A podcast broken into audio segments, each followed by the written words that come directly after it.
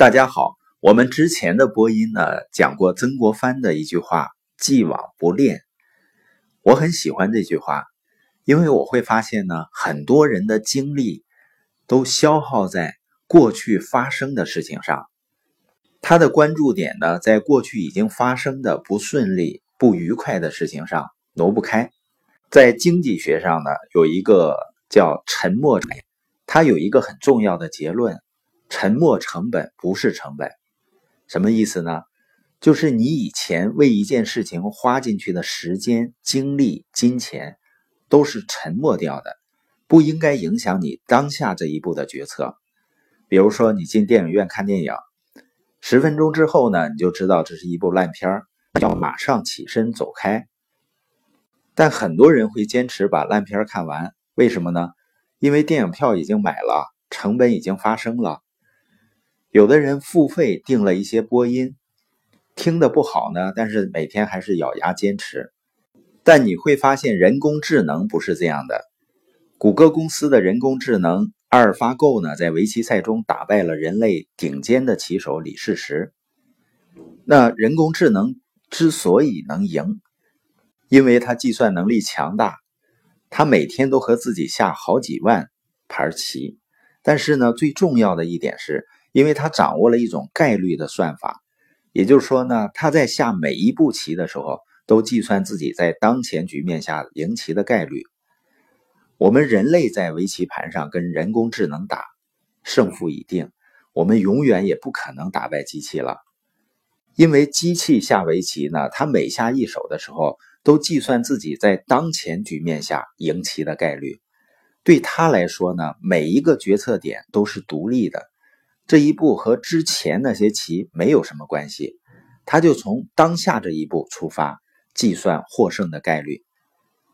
机器呢，从来不纠结、不理会沉没成本，也不感情用事，也不会对未来心存侥幸。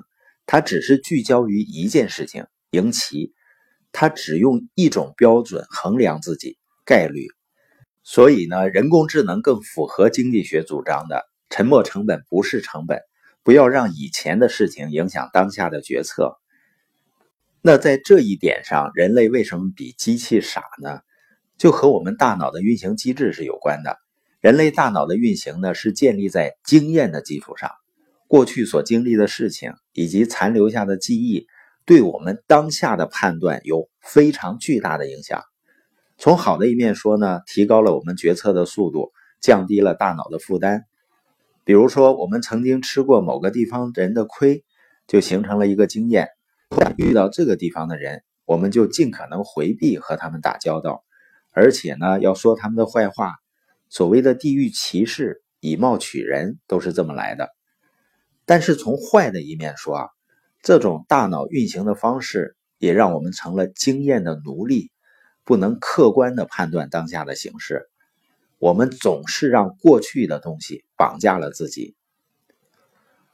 叔本华曾经说过：“阻碍人们发现真理的障碍，并非是事物的虚假幻象，也不是人们推理能力的缺陷，而是人们此前积累的偏见。”马克吐温呢也曾经有过类似的话，他说：“啊，让我们陷入困境的不是无知，而是真相不是我们以为的那样。”更要命的是。人类还有一种能力，就是把自己这些因为错误偏见而形成的观点解释的冠冕堂皇、自我合理化。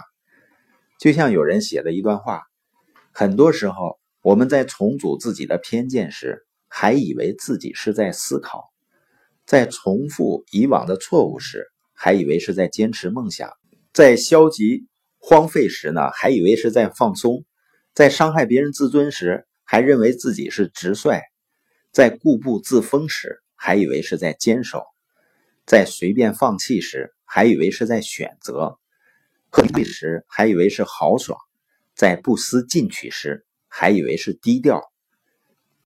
你发现，所有这些愚蠢的行为，都是因为我们延续过去，而且还把它合理化。但是人工智能不会，它用概率来思考问题，切断过去的经验。每一步决策都是独立的，在这一点上，那些强大的人，也就是有富人思维的人，他们和人工智能是很像的。如果他不爱一个人了，不会因为说我已经付出了很多而舍不得分手。他分析一只股票呢，如果不看好它的未来了，就会果断卖出，不会说我还亏着钱呢，等涨回来我再卖吧。如果他想跳槽，他纯粹就是因为新工作岗位更适合自己的发展，而不会因为什么和老同事感情很好犹豫不决。所以呢，既往不恋。也是富人的一种思维方式。